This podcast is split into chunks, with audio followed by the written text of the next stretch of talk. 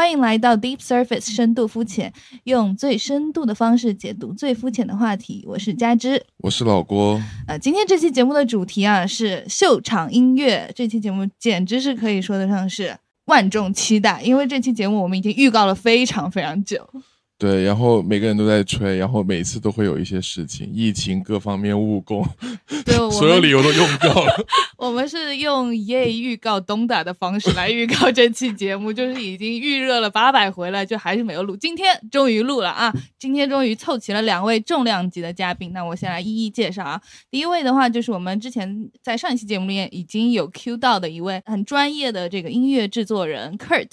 然后他。我们可以之后把他的那个豆瓣账号公开一下，对他非常的专业，然后也是我的朋友里面怎么说，就是这个。音乐水平跟这个时装的水平都非常高的这个双修的这样一位大拿，对吧？然后我们另外的一位嘉宾呢，这个身份就更多了，一句话两句话都介绍介绍不完了，你知道吗？他又是对吧，开酒吧的，对吧？又是科学家，又是什么上海最最大的 Le Mac 藏家什么的，反正就是身份非常多的，嗯，也是同时非常懂音乐的莎莎 DJ 莎莎。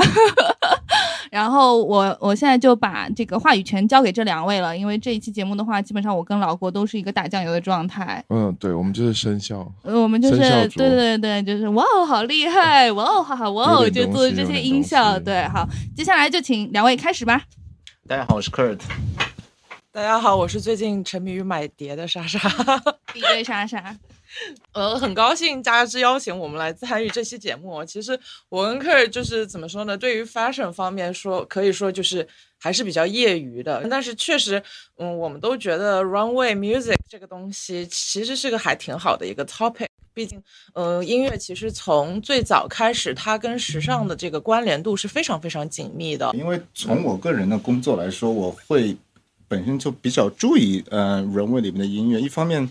是跟我本身工作有关，一方面我也觉得这是一个比较有有意思的点。我们之所以这一期拖了这么久，一个原因也是想多做一点功课，然后，嗯，从一个更广的角度来挖一下整个秀场跟那个音乐之间的联系。大家可能都会觉得看某场秀，觉得哎这个音乐不错，哎这个音乐我很想知道一下他用的什么歌，但是我们可能想更多了解，就是说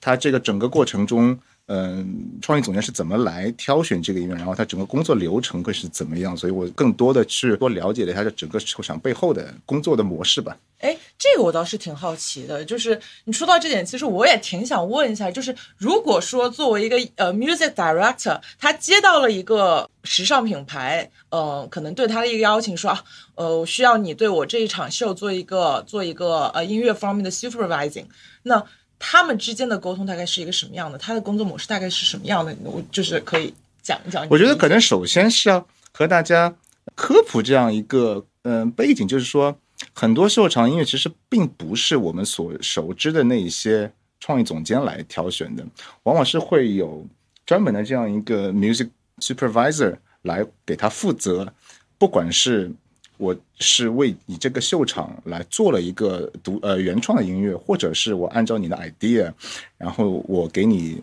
呃准备了一些别的音乐，然后我把它 mix 成呃一整场秀场的音乐。它通常这个是有这么一个角色来做的。那有这么几位业内比较知名的 music supervisor，他会有长期的或者是固定的跟某一些品牌有比较深度的深度的合作。当然，这个我觉得是风格上来说，可能应该还是以创意总监的想法为主，但是还是需要有专业的人士去帮他来把把这个事情给给给串起来。你前面说到印象深刻的一些秀场，我其实不能说是这一季吧，但是我确实是看了 Virgil 的最后那几场秀，不管是 LV 还是 Off White，都那个给我的印象都特别特别深刻。我其实本身不是那么喜欢 Virgil 的他设计的风格，所以我没有之前没有特别特别关心。但是因为我要想了解这个话题，我去看了他最近好最近几年的那个秀，我觉得哇，那个秀真的是非常非常好看，就是真的是独一档。因为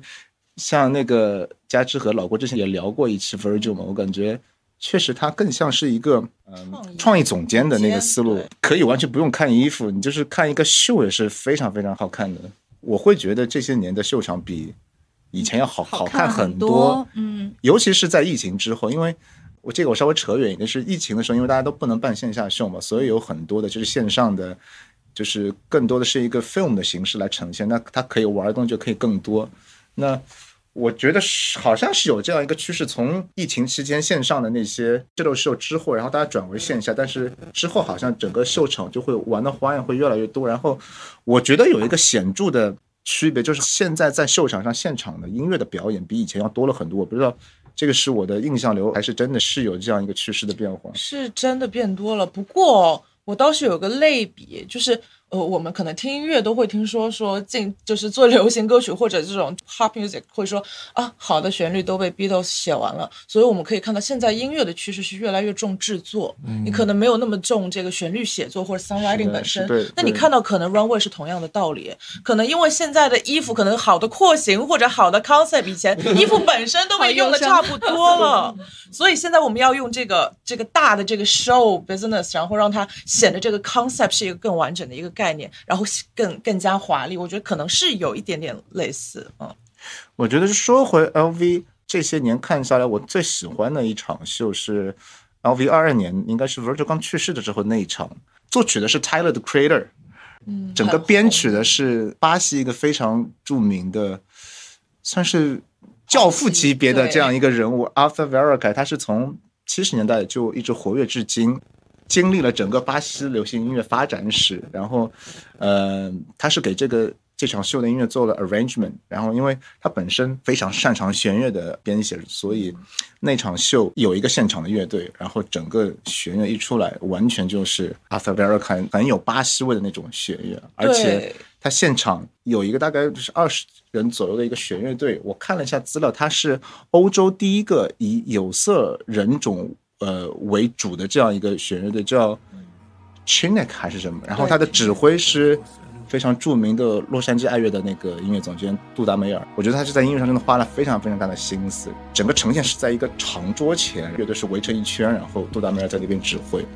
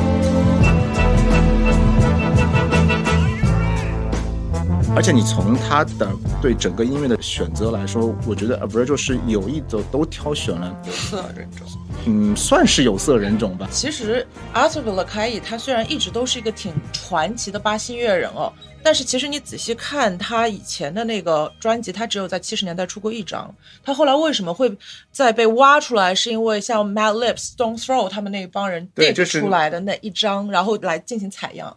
然后他才在慢慢浮出水面，被大家这个圈内人啊，被这些 hip hop crate digger，就是这些嘻哈老炮儿就觉得说，哦，是神级的人物。然后，呃，他虽然服装本身是有很多这个 street fashion 的一些元素，但是，呃，Arthur v i l l a c a i 他的那个弦乐编制一出来，那个华丽感是扑面而来的，你就会觉得确实是一个奢侈品牌的老牌服装屋的老钱 old money 会做的一个 show，对对对，就是。对而且我觉得可能也只有像 LV 这个级别的品牌，它会把这个不同圈子的音乐人能够结合在一块，像 Tyler Creator 啊、阿塞维尔，还包括像杜达梅尔这样级别的指挥，确实它也不是一个非常呃常见的这样一个组合。是对这样一个不同领域的音乐人能够在一起来完成这样一个，我觉得其实是一个演出可以做的。对，就是谢谢 LV 让我们看到了这么好看的一场演出，但是那件的衣服我是真的不记得。LV 可以打钱吗？就是回到线下之后，音乐一直是非常非常它很着力的一个元素。就是在新的那一季，他又是请了那个西班牙目前当红的音乐人 Rosalia，那一季我没有看诶，就不知道老郭和彤彤有没有看那一季，就是他毕竟是 Virgil 过世之后第一个对过世之后的 guest designer 对吗？对，就是刚呃，我们刚才讲到的这场秀是 LV 呃前不久刚刚发布的二零二三年的秋冬男装的这个秀。那么为什么说这场秀非常的特别？是因为呃，就像刚才讲到的，这是 LV 第一次在 Virgil 之后引入了一个全新的客座创意总监，叫 Colum Dylan。然后嗯、他之前的话是做一个自己的牌子叫 Kit Super。不知道大家有没有听说过，就是也是挺挺年轻活泼的一个牌子吧。之前我们有专门做过一期节目，探讨说 LV 之后会选谁来接 Virgil 的班嘛，就探讨了整整一期节目，也没有探讨到这个人这个人都 not even on the map。不在我们的雷达上。为什么？因为就是他的那个之前有知道这个人？我们知道他，知道他，因为他之前很有名的一件事情就是他被那个巴黎时装周的官方日程连拒三次，就是他申请了三次说我要在巴黎时装周办秀哦就他自己的，对，但是连拒三次，然后后来终于让他进去了之后，他就把这个巨信印成印花，然后印在衣服上。对，那件事情是比较出圈的。对，但他我一直不觉得说他的衣服做的有多么的高明啦，所以我们当时在盘点说可能接替 Virgil 的人的时候，也没有提到这个名字。但是我后来就是看了一些他呃最近的采访，呃，我才明白说 LV 为什么去选他，因为就像 Virgil 一样，这个人他其实也是一个广告公司创意总监的 mindset，所以跟他是一脉相承的，完完全全一脉相承，你知道吗？他也是个全才就是他的核心竞争力绝对不是衣服。而是他的这个全能属性，就是他自己会，他接受采访的时候自己就说嘛，他说他从小就是这个样子，兴趣爱好非常的多元，广泛那种对他，嗯，既会拍视频，还会剪视频，还会画画。还会做衣服，然后他妈妈就很担心他，说：“孩子啊，你就必须得选一个，然后专门的去专精一个方面，不然的话，你这个人就完了，你知道吗？”就是他妈妈很苦口婆心的劝他，他说：“不行，我就是什么都做都会做，而且我都做的挺好的。”就他就是这样一个全才的 mindset，、然后他包括他自己去形容他就适合做创意总监。对他就是适合做这个工作的。然后他在做他那个自己的牌子 Kit Super 的时候嘛，他就说，我不觉得 Kit Super 是一个 fashion project，它是一个 creative project。就是他完全这个 mindset 就是和 LV 现在想要的那个方向是一致的。这个能代表未来的一种趋势。我觉得我觉得是，是我觉得是。然后包括就是，嗯、大家都知道嘛，为了、呃这个筛选出一名这个可以替代 Virgil 的设计师，LV 是进行了大量的这个考察的。然后他们其实是联系了非常多的设计师，然后要求他们每个人就是给我呃给我几个设计嘛，就是假如你来接棒 LV，你会做什么设计？然后呢，是一种面试。对 Kit Super 这个家伙呢，他也就是收到了这样的一个邀约，然后他给出来的是一个五百页的作业，他交了一份五百页的作业。不是 Chat GTP 帮他写的吧？你这么一说的，嗯，也不是不可能。那他那个五百页的东西呢，它是百分之五是关于产品的，关于真正的做的设计，百分之九十五全都是 idea，全部都是概念。嗯所以你你想想看，这这样的做法实际上就是挺 Virgil 的这样一个做法。所以我觉得从这个概念上面，它确实是跟 LV 的这个方向是一脉相承的。然后我们再讲回刚刚结束的这一场秀嘛，就是因为他请到的是 Rosalia，是那么念吗？应该是 我不会念西语啦。对，我觉得这这场秀非常的精彩，就是即便是我此前是对这个西语的音乐其实并不是那么了解的一个人，但是你看完整场秀，你也会觉得哇，这个酣畅淋漓的感觉，然后你感觉又是像是看了一场演唱会，又是像是看了一个 Sleep No More 那种沉浸式的那种演出，因为它有不同的场景，然后象征呃人的一个不同的年龄的状态啊等等的，就是非常的热闹吧。就是整一场秀排的满满当当的，你的眼睛绝对不会觉得无聊。对，我觉得 virtual 设施是你绝对不会看觉得无聊，它的元素非常非常多。即便你是不爱好时装的人，是是是，你也把它当成一个会非常当成一个普通的秀来看，也会非常享受。对。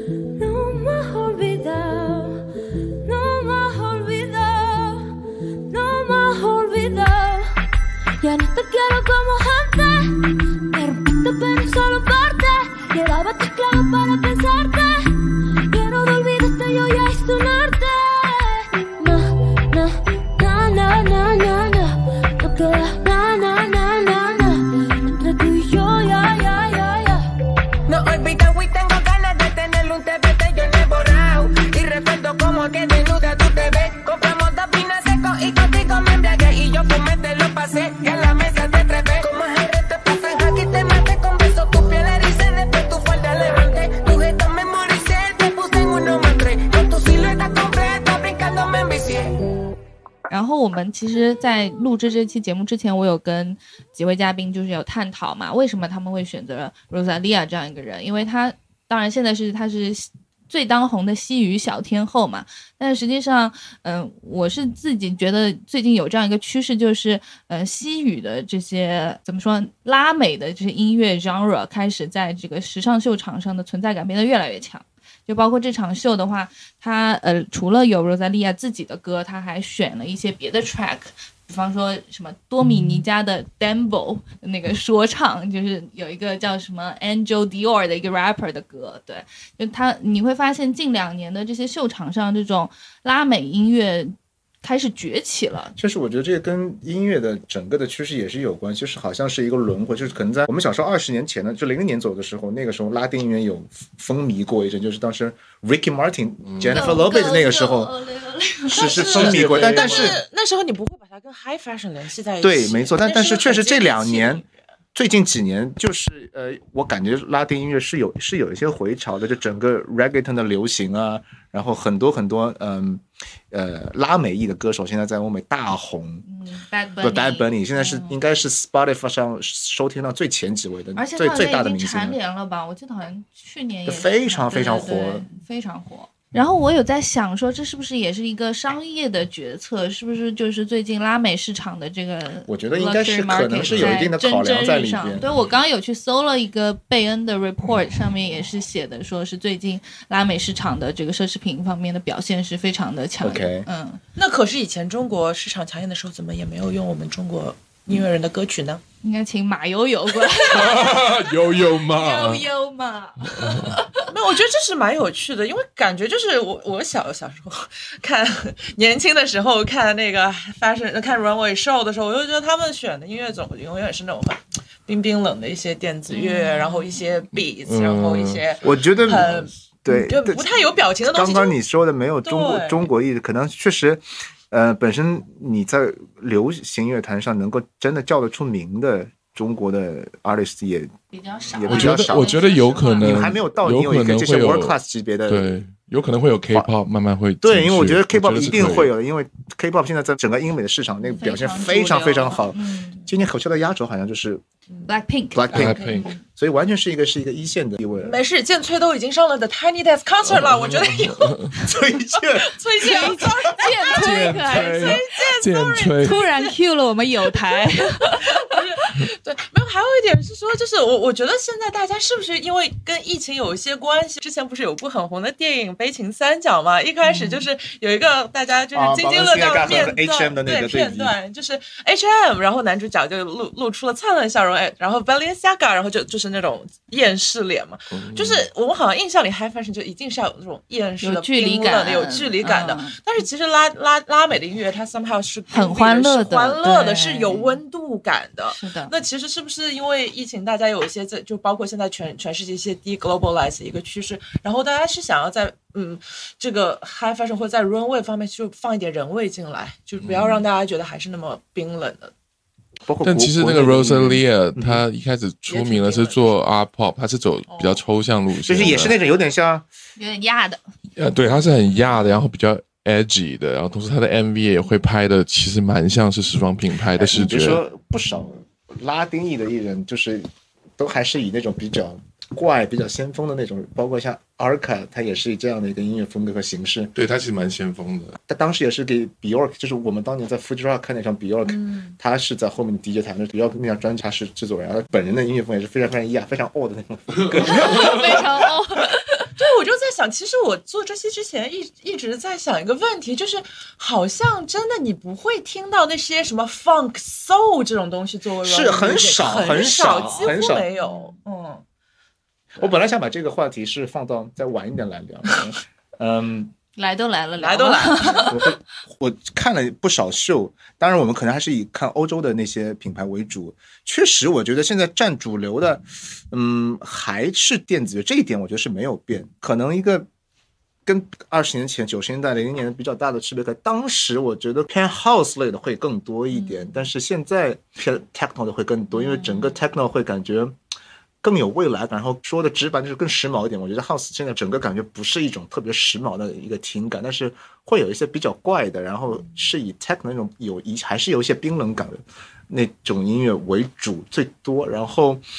嗯，摇滚也有，但是我觉得摇滚现在用的比较多的是还是那些创意总监本身是很很很喜欢摇很 into 摇滚，他才会用这样的音乐。嗯，我觉得原因是因为我们现在可能这些欧洲所谓有这个呃 runway music 话语权的人，他们都差不多是六十年代生的人，然后他们的成长阶段都是听这些摇滚音乐长大的，所以他们可能对这个东西的应用会更加纯熟一点。他们不太会放 hip hop 在他们的音乐里。对，就说到 hip hop，就即便现在最近十年、十五年，hip hop 应该其实是最主流的音乐，但是，是呃，秀场上不现在这还挺少的，嗯包括连 Virgil 都没有很没我我我不知道，好像没有啊，用过纯他之前不纯是还粹化吧？还找 Kendrick Lamar 帮他做做过一首吗？是吗？Kendrick Lamar 有在现场演出过，在 LV 的秀对上，嗯，我不知道他有没有就是某某一场秀就是纯以 hip hop 为主的这样一个音乐来作为他的 runway，因为像 Tyler Creator 这一场，其实你听那个音乐 hip hop 味是已经是比较淡化的了。是，我觉得他的秀一般有 chapter 的，嗯。他一般最起码有三到四段，嗯就是他可能会在里边某他一开始 opening 的时候是一段，然后中间然后高潮，它是有它是有一个故事性的，所以它可能这三三个 chapter 会放三种不同的音乐。反正以前 hip hop 像是山东媳妇儿上不了台面，现在这两年开始崭露头角，挺好的。我后来就是因为我觉得他 LV 的秀非常好看，然后我就顺便也也去看了一下那个 Off-White Off White 的秀，因为我有点好奇，就是呃，如果 LV 的时候这样的话，它 Off White 会有怎什么样的音乐？然后我看了几期，确实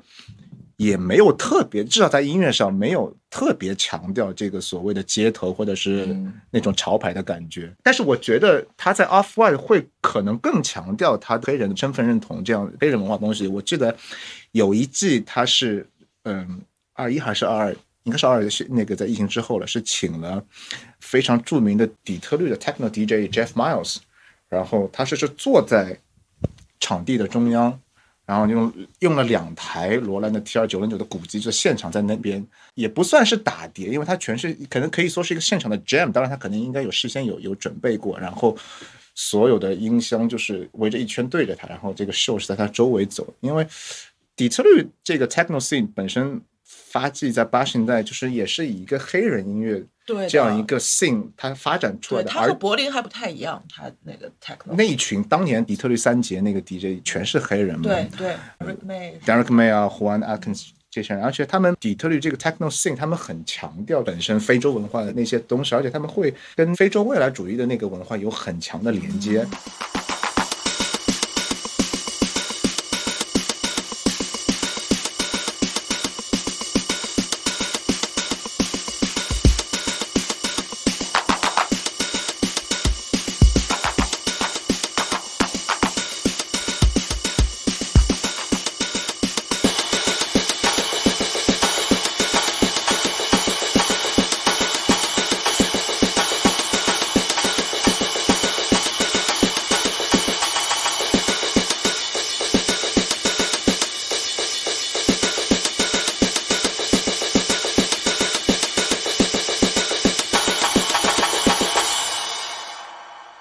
因为可能 LV 是一个更大的牌子，我觉得 Virgil 会还还更坚固一些，就是他没有把自己的这一面我觉得已经非常强调了，他每场秀都在讲这个故事，是？吗？对对，我们之前有分析过嘛。两个事情，一个就是他的 identity，还有一个是他的童年，对，基本上就来来去因为我去这两个事情。至少我我从他音乐的选择上来看，感觉他在 Off White 上有更强调这一点。然后另外有一场是他请了一个好像是法国当地的乐队，我不是太了解，但我稍微搜了一下他们的专辑的名字，就是很强调的一个理念是 Afro Punk，、所以我觉得他可能在 Off White 这些音乐人的选择上会更强调一下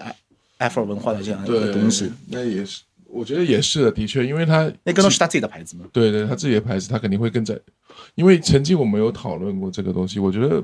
呃，不了解 Virgil 之前，我会觉得他是一个混迹在白人里面的黑人。对，但是你了解之后，发现他其实是一个很很扎根于黑人文化是的，是的，是的。的的精英，因为他可能他在教育以及他思维方式里面，他很比较像是个精英白男，但是他其实很多东西还是会回归到它的根基里面。我们之前有说过他是那个特洛伊木马嘛，先就是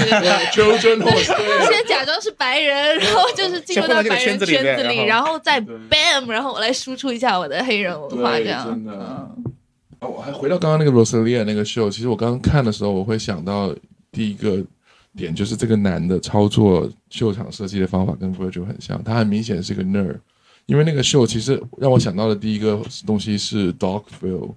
就是一个、啊。一个电影，它其实就是有点像把整个拍摄穿帮穿穿帮拍出来那种状态。然后里面整整体这样拍下来的话，我会觉得也有点像 Lemonade，就三首歌串 串成一个 MV。因为那个女的中间是有桥段的呀，就比如说中间有一段桥段是她突然进到那个车里面，Rosalia 不是全正在表演，她是有一段表演，然后对。会有一部分，然后是线上本身选好的选址，然后他再出来表演。对他有一段就是他突然之间开，因为里面有个车，然后它是个房子外面一个街区外面。然后突然之间，那个音乐变得有点像车震的音乐，就咚咚咚，然后他就 他就他就进了那个这我可不知道，他就进到去那个车里面，然后整个剧场突然暗掉了，然后再亮比较再亮了，然后再下面一个，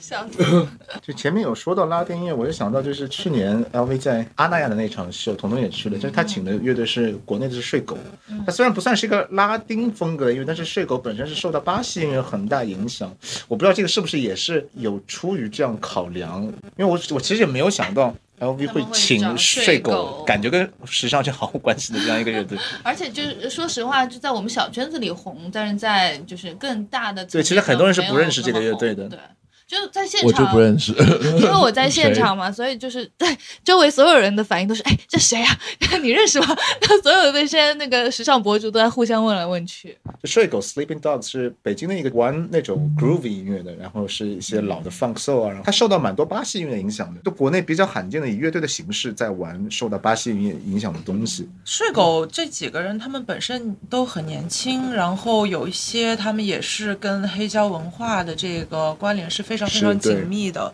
然后他们前身也是会玩一些迷幻摇滚，像他们的对，像他们的那个呃一个主脑流星雨，他可能之前是玩迷幻摇滚，也做音乐制作，然后之后呃开始做这个睡狗的项目，之后呃带入他更多的 personal 的音乐喜好，就是而且就是包括他们之前在上海的演出，呃最后会 covering 一两首 Arthur Villokai 的音乐，可能会我们在会现场玩一些经典的流行乐的名曲，而且是的。就是你很少会在几个国内的乐手身上看到他把整个巴西的音乐的这些 groove 吃的非常非常透，而且整体乐队他们是有在巴西生活的没有，完全没有，就是正宗老北京。哎，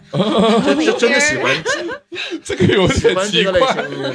嗯这其实还蛮难得的，你在国内看到，因为其实可能像日本这种本身有这样一个传统，从七八十年代就开始，很多人听巴西，其实国内而且日本很多巴西移民，对对对，日本跟巴西本身文化上的关系还蛮紧密的。在中国其实还蛮少的，就是会很系统的去听一些巴西音乐，他们路走的也蛮窄的，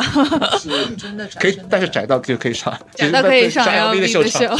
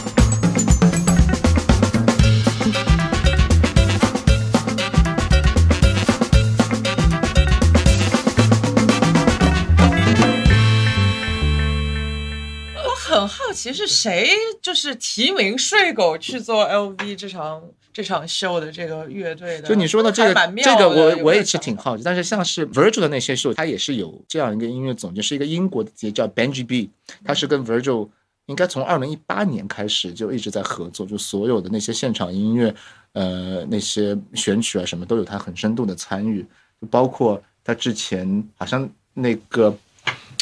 一八年、一九年的时候，还有用过《Bad Bad Not Good》的歌，所以我觉得那个路子倒是一脉相承的。我觉得，对，其实就是就想到 Virgil，刚才也讲到他那个 Off White 和后来到 LV，就是他的一个音乐选择。其实我们也可以看到有一些，刚才也提到那个 Ralph Sim- Simon 对吗？Ralph Simon 他自己的那个，他包括他可能一开始做那个自己的品牌，然后到后来他又去了这个，他又去过 Jill Sander，Jill Sander，然后又去对去 Dior，然后呃 Calvin Klein。然后哦对然后到 Prada，所以所以他其实也是有自己的品牌，然后一直在帮不同不同的甲方，不是甲方，这个不同的时装，不好意思，他自己就是甲方，帮不同的这个呃老牌的时装屋去进行合作啊，一直到他去年可能刚刚把自己的品牌关掉，所以就是我不知道，就是大家有没有看，就说他跟不同品牌的合作的这个音乐方面的选择和他自己品牌音乐方面的选择是。有有没有一个微妙的差别？因为他也是众所周知的那个呃 music head。对，我觉得 Ralph Simons 应该算是目前 fashion show 最大的几个最最知名的音乐爱好者之一，因为他一直以来就是受这些青年文化、音乐洋文化影响非常非常大的这样一位设计师。嗯，我其实对 Prada 今年这季二三年的印象还蛮深的，因为他呃音乐用的是日本的是呃那个池算是池田亮司的音乐，然后是非常非常嗯 minimal，就是几乎是因为池田亮司的音乐很多都是那种脉冲的声音，就是以节奏为主，几乎是没有旋律的，所以呃，类似于 Alva Noto。我我觉得比 Alva Alva Noto 还要更还要更加纯粹一点，它基本上就是玩声音、玩节奏的这样一个鉴于音乐跟当代艺术之间的这样一个，它就不是的不是完全是一个音乐制作人了。是的，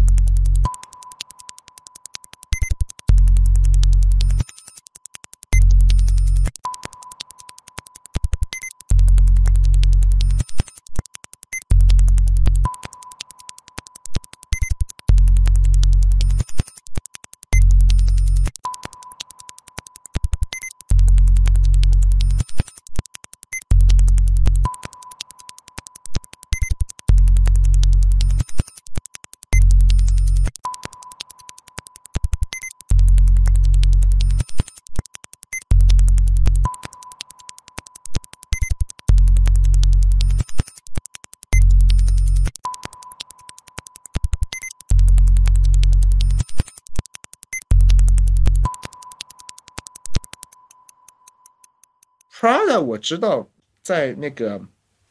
疫情期间，他们是有和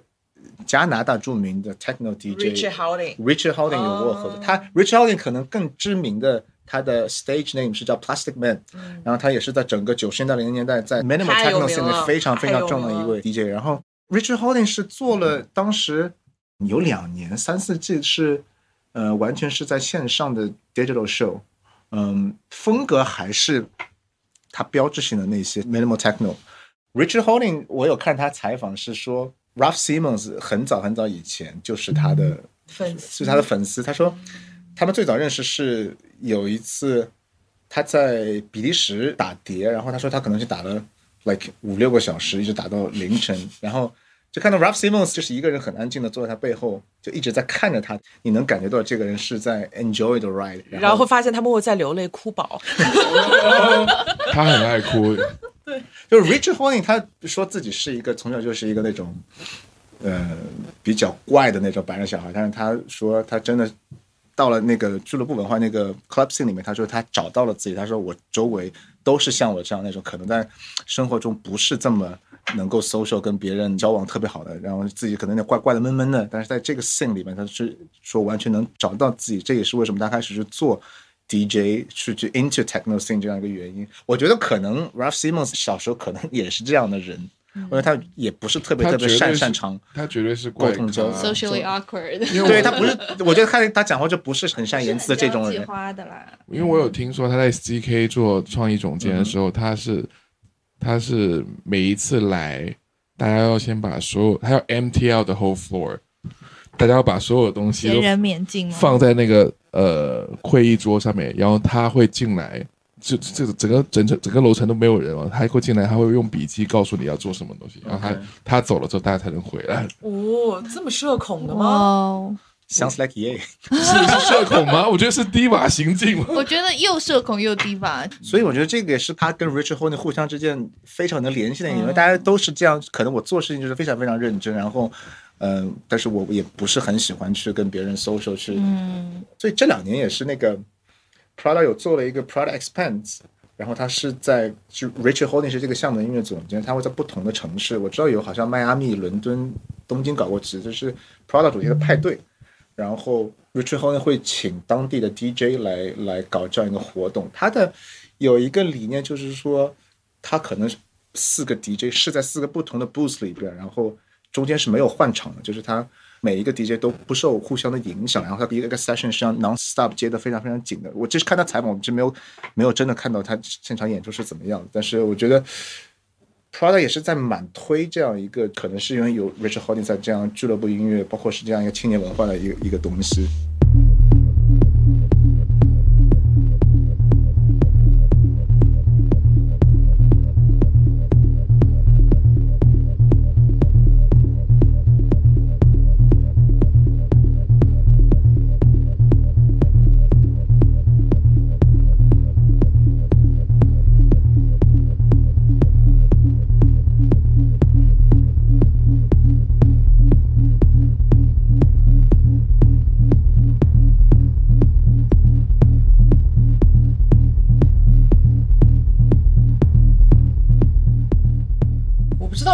分是有多少是，当然 Richard Holding 他跟那个 Ralph Simmons 肯定是深度绑定的，但我我我不知道这个是不是他们 driven 就是 Prada 往这条路去走的，他们我猜是的，因为我你说到这个，就是嗯，整个秀场音乐这一块儿，Richard Holding 说他基本上都是跟 Ralph Simon 来对决，他很少跟 Miuccia Prada。然后他也说两个人的审美取向上是有些不一样，然后他跟 Ralph Simmons 会更接近一点，就是 Ralph Simmons 也是会比较那种喜欢 minimal 的，然后音乐是一直有个东西在重复，然后把你整个嗯、你很沉浸式，你就是在陷到这一个动机里边。但是 Mutual Prada 他经常会要求一些变化更多的，可能更偏传统审美一样的一些我这这也非常 make sense。同意。跟他们的性格也很像，性格跟年龄也很像，跟跟他们年龄也有关系。像我们刚才讲的这个池田亮司的这个音乐，你不觉得跟那场秀的衣服就是太搭了吗？是是是就这场秀，我觉得非常的干净，然后非常的摩登，很优雅。他的这些年有算往极简的方向上，我觉得嗯起码男装部分是可以看得出这种趋势的。我觉得是嗯因为原来印象里好像，如果你谈到一个极简品牌，不会把 Prada 给拿出来说，嗯但是我觉得这些年的审美取向上是有这个趋势。嗯，我觉得女装还是保留了一些就是华丽的部分，但是可能男装比较。哎那他们两个人的对男装女装设计有分吗？就可能 Ralph 没有没有，更多，官方说法是没有的。官方都是说两个人共该对，同应该共同。是共同创作的。但我觉得他自己的品牌就是从从九十年代到现在，他就是完全把自己 personal 对音乐的喜好，就是直截了当、非常直球的放在他自己的品牌里。哎从有时候我觉得有点过于于直球球。了，对，那你可以消化一点再给我。对，他就不，就有的时候我会觉得非常非常费解。就比如说，就他之前不是有一场很有名的，就是把 Craftwork 就是整个人就搬到 runway 上，然后那一年 T Magazine 说你这哪是 fashion show 啊，你就是一个一个 Cosplay 一个对一个 music cosplay，it's nothing about fashion, it's all about music。然后我觉得，对，我觉得他有很多时候？致敬有些过于直白，包括后面有一季是呃致敬 Joy Division 啊，然后对呃致敬那个 Peter New Saville，Order，对对对。他，就是把直接把把把文字把把那些著名的专辑封面，就是 Joy Division 那一张嗯 Unknown Pleasures 那个著名的封面，就直接印上去，就是对他那时候就是说说那个过太过。其实也是他小时候的一个回忆，因为他小时候就是个怪人嘛，然后就是最喜欢做的事情就是逛唱片店，然后那时候又不是说有流媒体什么，你可以看到这张唱片封面，你就知道它里面是什么，你又不能去查，那你完全选择就就是看这个封面好不好看，就是对吧？所以他后来就是通过这种方式，就是知道了，开始听 Joy Division，包括后面 New Order，然后他就联系到了那个英英国非常非常著名的帮这些老牌乐队做封面的这个 graphic designer 叫 Peter Saville，对，然后就跟他去去合作，然后就是真的完全没有任何掩饰的，就把他们的封面印在衣服上，就你可能在淘宝搜一个，搜到那个那个 T 恤 DIY 印制。那我要展 开一下，你觉得这是一个好的设计吗？这是他们 常，这是他常用。他之前在迪奥也是直接拿那个 Stanley Ruby 的画印在裙子上面。对，或者把什么他喜欢的是那种音乐偶像 Laura Anderson 的照片就直接印在衣服上面。我觉得客人刚才问了一个很好的问题，这是好的设计吗？我又要说一句话，就是没有好的设计，只有好的设计师。没有艺术，只有艺术家，因为你知道他可以做出来多好的设计，所以就变得他好像做这些东西，你知道他在任性，但是 OK 你也合理，你包容他，你白你买单，我不知道可不可以这么讲。我觉得起码就是你不能够一招鲜，就是不能只靠这个。对如果你只靠这个，那你就是一个你就是一个淘宝的店铺，你 不是一个对真的好的艺术家对。，Ralph Simmons 就是会时不时过隔个几年我这么玩一季。对的嗯，我觉得就是对，就是有一种顽童心态，就是我来就是偷个懒，耍个小性子之类的。是的，而且他的喜好这么多年还是很 consistent，非常他这些最影响最大像 David Bowie 啊、对 Kraftwerk 啊、那个 Joy Division 这些贯穿了他这么现在，他会时不时过几年就再拿出来致敬一下。为什么会喜欢 David Bowie？同时又他，你又说他很喜欢那个很 minimum 的音乐，所以你觉得 David Bowie 是比较因为 David 一个特殊的例子嘛？首先，我觉得应该没有什么人不喜欢 David Bowie。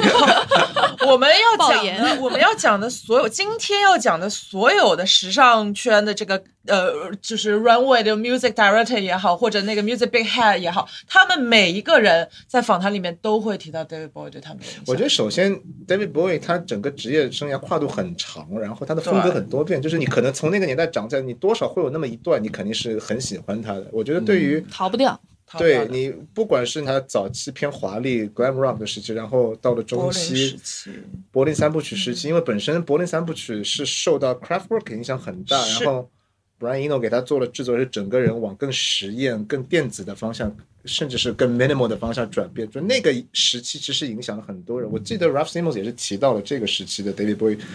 对他的影响，而且这个差不多应该是他青春期的时候吧，所以他应该是小时候就听着这些音乐长大的。David Bowie 那个时期比较宽泛的主流里边，算是最先锋的那一挂音乐人之一了。所以我觉得，对于呃亚文化感兴趣，然后没有这么喜欢这么主流的文化人来说，你肯定逃不过 David Bowie 的影响的。是对我我会感觉其实，因为我今天早上还在读嘛，他其实一开始的时候是想要去做 carpenter 和做 interior designer，因为他有说过一句话，他说 For me, fashion's always a little bit shallow，就是在那个时候他有这个想法。哦对他是学这个的。他是学 industry design 的，对。他是工业设计。先学的工业设计，然后他就说他去看了那个 Margiela 的秀。马吉拉秀，对还改了，所以我觉得他可能某种程度上给他他看哭了，他会觉得他有提到元年的马吉拉秀对他那个影响非常非常大。他觉得可能 fashion 不单只是卖衣服，可能也可以 represent 一个亚文化，所以我觉得他做了很多这种硬的东西，他其实都是在 identify 他的社群，去经营他的社群，把他这些人找回来，然后因为这些人肯定跟他他想要的人肯定是跟他很像的人。或者买他的人，但是他也关掉了，那可能也是这个原因。但我觉得发现没有有另外一个问题，就是像这种一直不停的回溯自己青春期的这样一些设计师，难道不就是被困在了某一种时间胶囊里面，他就停滞不前因为大部分设计师还是男的 ，They have a lot 我觉得 of 这就像可能 issues。有的导演永远都是在拍同部电影题材或者对那个道理一样，我觉得是他会可就是他能逃不出自己的。嗯，可能是一种限些影响制。虽然虽然这也是他哎出名的原因。那说到这个，因为确实马吉拉那个一开始那几场秀，嗯，对很多人那个影响都非常，尤其是九零年那一场啊八九年那一场，对，就完全就是颠覆了整 Simon 看哭的那一场。那个 fashion show 呃 runway 的这样一个形式。就是在这之前，其实可能 fashion high fashion 界跟整个亚文化没有太多的这样的。就可能说 high fashion 是给很很有钱的上流社会做，但他不酷，他没有到酷，他没有办法去就是把这些很 critical 的东西融进去。你你这样说，你觉得 OK 吗？就我觉得可能，我觉得自动马吉拉出来之后，感所以是觉好像差不多在八十年代突然之间那种后现代的那种批判思维的东西开始进入到了学院里面。甚至 Joseph Martin 可能他每天教的东西，他就说你做一个 project，你不能没有叙事、没有议题、没有什么，就是突然间感觉好像呃概念这个东西变成一个 priority。可能以前的话还是说布料、版型和 construction 这些东西比较重要。确实可能以前服务的对象也真正的贵妇也 也也是不太一样。就你想六七十年的那些最著名的法国设计师，其实他的叙述跟现在讲那种确实还是不一样的。嗯，那我顺便讲一个马吉拉的那种奇闻异事哈，就是有一次马吉拉他是在路上走着走着走着，然后就突然发现地上有一盘录音带，然后他就好奇心很重，然后他会去听，然后发现是一个意大利女歌手 Mina 的那种那个歌，但是那种演唱会直录，肯定是粉丝偷录的那种全部都是噪音，就非常的糊。但他听了就好喜欢，他就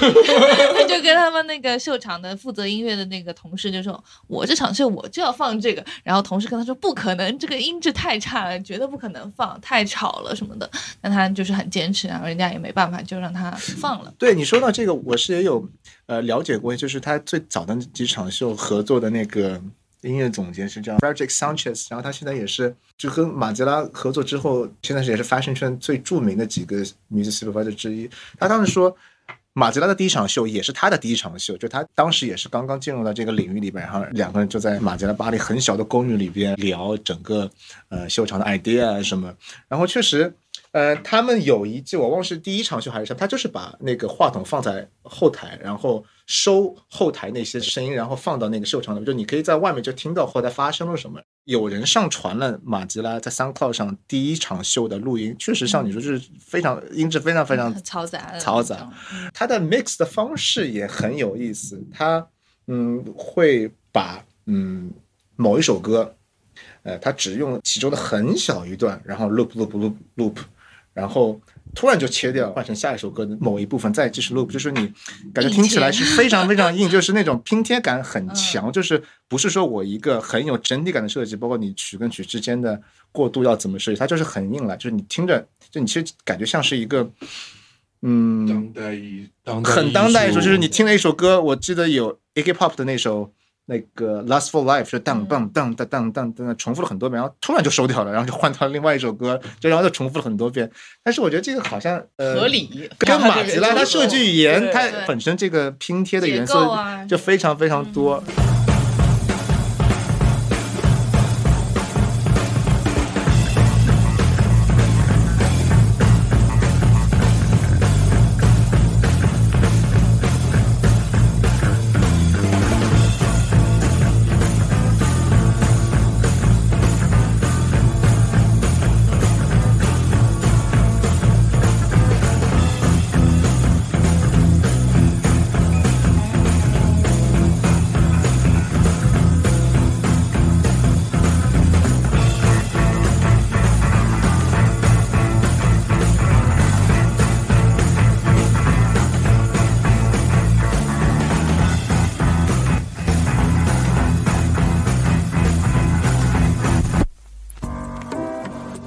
Do you love me? Cause they do. Do you love me? 对的，刚刚讲到那个马吉拉跟那个 Ralph Simmons，其实都属于安特卫普系的，就是比较 re rebellion 的那。虽然他们俩其实都不是安特卫普流行子，但是就是讲到哎安特卫普的话，你就不能不提跳过这对，嗯不能而且不提安普安徒六君子里面，而且确实在八十年代末九十年代初，比利时当时的呃电子音乐的那个 scene 对整个欧洲还是影响蛮大的。当时它 EBM 的 scene，它是叫 Electric Body Music，、就是嗯不是我们现在所谓的 EDM，它是呃混合了八十年代 disco，然后有又有一些工业音乐的元素，可能是一个 disco 在西欧的一种变种，然后很适合跳舞吗？所以叫 body music。对，是的，是的。嗯然后又出现了一个 new beat scene，我觉得英国当然肯定是整个俱乐部文化在八九十年代最最蓬勃，但是我觉得比利时有一些更先锋的、没有这么主流的呃那个俱乐部文化在当时发展，因为我当时也有看过呃一个讲。比利时当时的俱乐部文化的一个纪录片叫《The Sound of Belgium》，我觉得那个时候是比利时的这个流行文化比较蓬勃的时候，它有有设计，然后有音乐，就是这个在很少你听到比利时的流行文化对世界上是有这么大的影响，就是那个时期是特别特别集中的出现，属于一个而且对，但是你说安特卫普就是呃那些音乐人也是大部分是在比利时的荷兰语区那边，大部分是在安特卫普啊、根特这些城市，所以可能我觉得。呃，这个 scene 还是比较紧密的，本身也不大嘛，就在几个这个什么意思？是荷兰语区更野一点，更我 subculture 亚一点更 亚一点。我不知道，因为我确实平时会接触到比较多的比利时的当代的流行文化，好像大部分都是荷兰语区的，法语区的挺少的。可能除了达内兄弟好像是讲法语，但是一般我们听的那些音乐，包括那些时装设计师，比北边一点。就是讲荷兰语的。那你去旅游的时候，你就会发现安特卫普就明显的比布鲁塞尔时髦上八百倍，真的。好像比利时的荷兰语区是更加富有富有一点的地对方，法语区比较安特卫普比巴黎的时髦，是吧嗯，嗯，就他刚刚讲到，就是就是好像听起来安特卫普真的就是一个很亚的地方，但是我不得不说，就是我可能就是最喜欢的一个设计师就是 Dries Van Noten，对，虽然莎莎是大藏家，又是一个大藏家。对，就是就是刚刚说的这些所谓的俱乐部文化对他几乎没有影响，因为他不蹦迪，他是对一个 Dries Van Noten 确实，我觉得一跟个异类。他是跟那些青年文化好是吗？我记得他是，我觉得他是一个感觉上是更 upper middle class，然后是的受到古典文化对他的这种整个审美体系都非常古典。更重的对这样一个设计师。呃，对，就是他家里应该也是做这种时装，嗯，出身，好像是裁裁缝就是出特别身特别那种之类的。对，然后他就是从小跟姐姐就是听华尔兹音乐啊，听一些然后他是什么恰恰恰，你知道吗？偏古典的那种审美。对偏古典的东西。但是但是很好笑的是，就是他之前采访一直说，呃，喜欢他觉得自己的设计是在 a balance of beauty and ugliness 嘛，所以他没有在追求一个就是一个呃完全的优极致的优雅或者什么，他喜欢放一些怪东西进来的。感觉得出来的。对对，然后哎，就是只有一个东西可能跟我们刚刚说的 Ralph Simons 他们一一脉相承，就是他也喜欢 David Bowie，就是 Everybody loves David 对，就 Bowie 谁不喜欢 David Bowie 的？他也很喜欢 David Bowie。然后他之前就是二零一一年的时候，那那那一场女装，然后他就是有幸在一个场合认识了 David Bowie 的老婆，然后他就跟 David Bowie 呃的老婆说说，就是哎，我想好想用 Heroes 做我后面那一季的那个女装 runway music 啊，我说啊好啊，下次我们约。然后过了一个月就是没反应，然后过两个月又没有又碰到了，然后说啊那下次我们约，然后就一直都没有约上，然后他就用官方有用上了吗？后来有用上了，就是后来走官方途径是对，走官方途径用上。然后他说，就是那个母带是七十年代之后就再也没有人封存过。他们去翻那个 archive 的母带上面，就是积了很厚很厚的一层灰。然后 David 跟他说，你就是随便随便用这样子，就是你随便去呃 remix 放在你的 runway 上面。然后我看到那一场 runway，就是我在 YouTube 上面找，因为是一一年嘛，可能没有现在 archive 的那么多。然后我点开的每一场全部背景音乐全部都是换掉的，就不知道是什么乱七八糟的版权原因吗东西。有可能对这个问题，我也还蛮想问 Kurt 的。后来我就找了很久，翻了好几页才找到是那个那一场的 Da- David Bowie 的 Heroes 那个从版权上来说，它呃在现场使用跟你放在嗯、呃因为现在有那个流媒体嘛，因为它还是算是一个呃商业的用途。嗯那如果说你是音乐授权给呃一个媒介的话，它肯定是有一定的 usage 的长度的。就理论上你可能过了嗯。多少时间是需要下架这个音乐，但是我我我不是太了解，呃，fashion 圈他们会去怎么谈这个这个版权的，因为确实我觉得好像你在 YouTube 上找到官方的五六年前的那个秀就比较少了，我不确定是不是呃，因为你音乐的版权没有 买这么长，因为你像是当然影视你肯定是跟着就你这个电影永永远能使用，嗯。广告的话，比如说一般它是会一年，就是你过了这个时期，你在你的官方媒体上你是会需要下架的。当然，你如果粉丝那种自己上传，那是另外一回事，但理论上那个是属于侵权的。尤其是有了这样直播，包括你把和所有的社会放到流媒体上，你的音乐的版权这个处理起来跟以前纯自只在秀场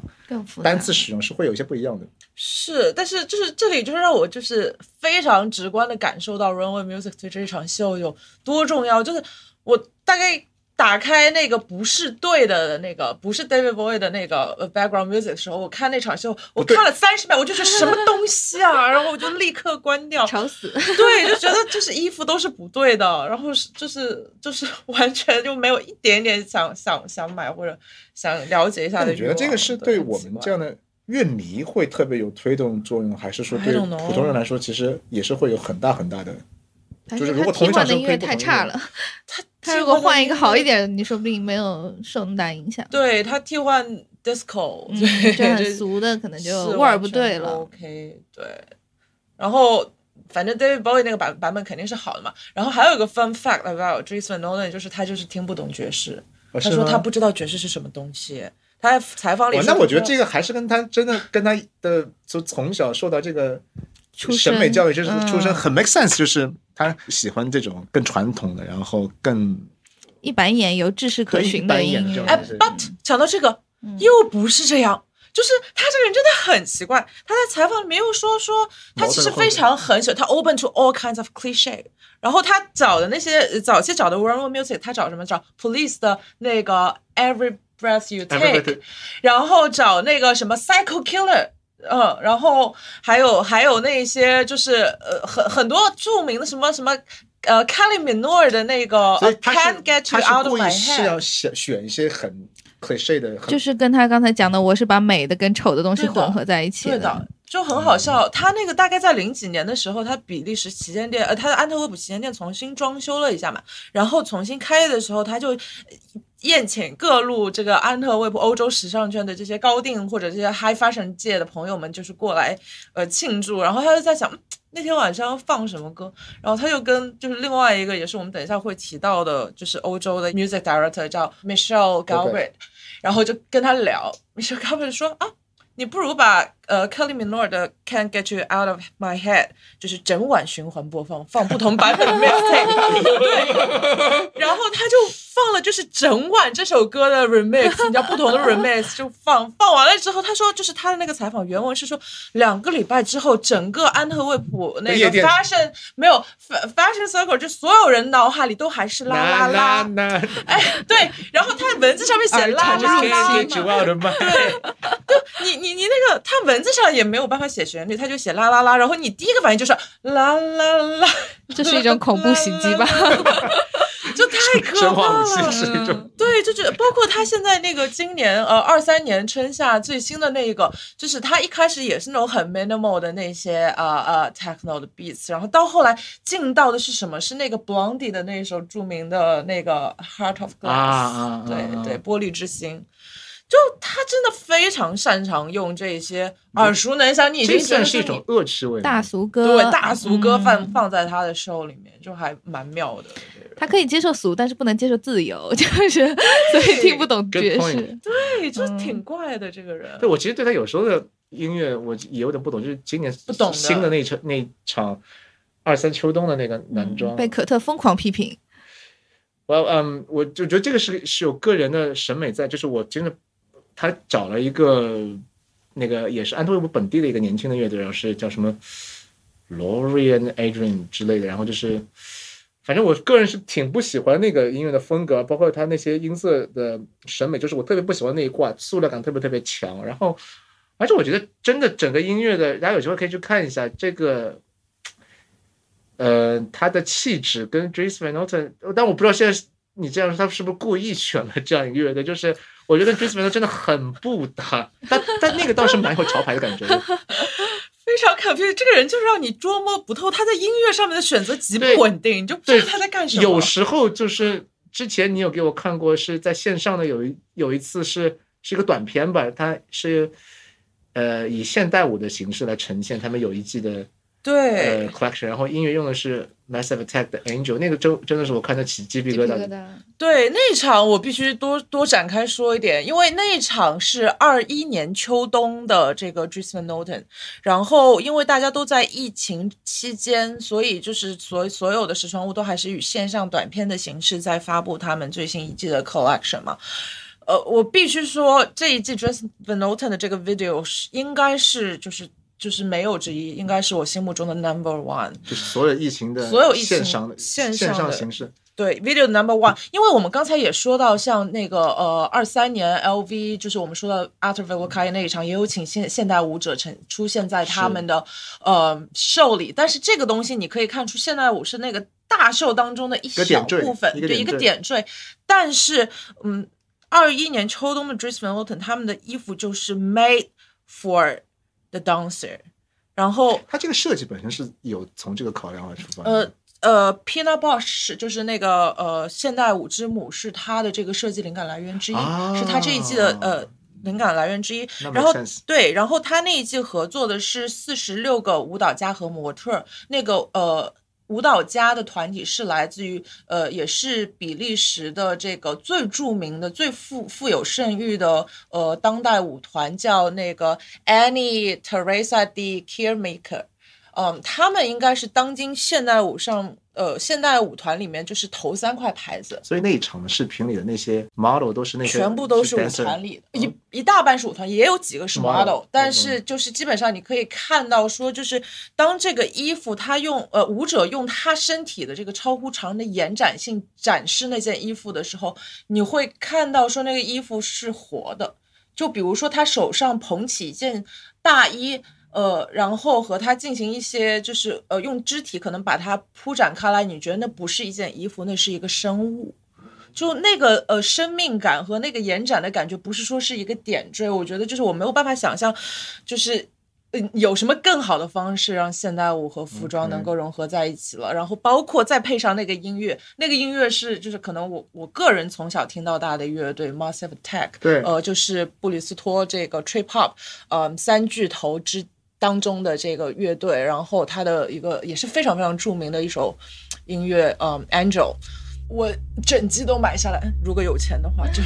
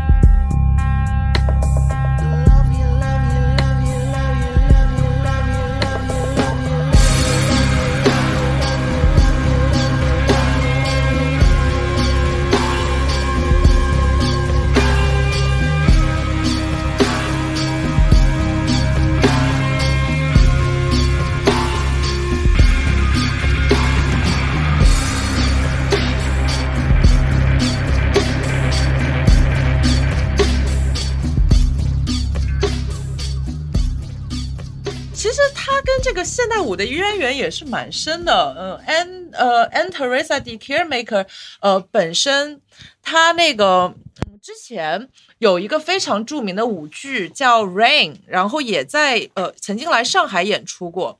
他那个《Rain》的音乐是呃 Steve Reich 的十八铜人 系列，不是十八铜人的 Music for Eighteen Musicians，十八铜人，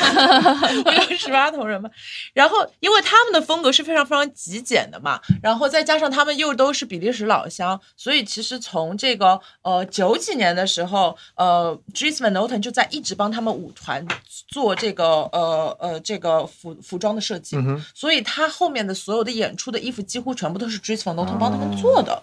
对。好奢啊！对，非常非常奢。那时候我在上海，就是我印象很深。然后看他们那个 stage performance 的时候，我就是觉得那个衣服跟他们的那个编舞是浑然天成。他们那个就是穿的是对对，而且他们是换了好多不同的套，因为那个呃舞有几个 chapter，然后第一个 chapter 他们穿的是比较 beige 的接近肤色的 nude 的颜色，然后慢慢的变成一个比较 light 的 pink，然后到后来变成一个比较浓的一个呃呃 fuchsia 比较偏偏偏呃呃饱和的一个呃粉橘色。然后那那个感觉，然后再配合 Steve Reich，你会觉得说啊，就是就是全部都是对的，就是这这个就是一个 the perfect package for 呃 contemporary dance group，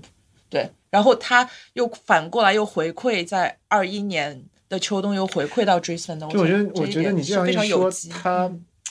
选 Steve Reich，我觉得很 make sense，因为对 Steve Reich 的音乐本身，它是因为 Steve Reich 是一个极简主义音乐的一个代表人物之一嘛，他的音乐中非常非常讲究秩序，完全他的逻辑跟秩序，我觉得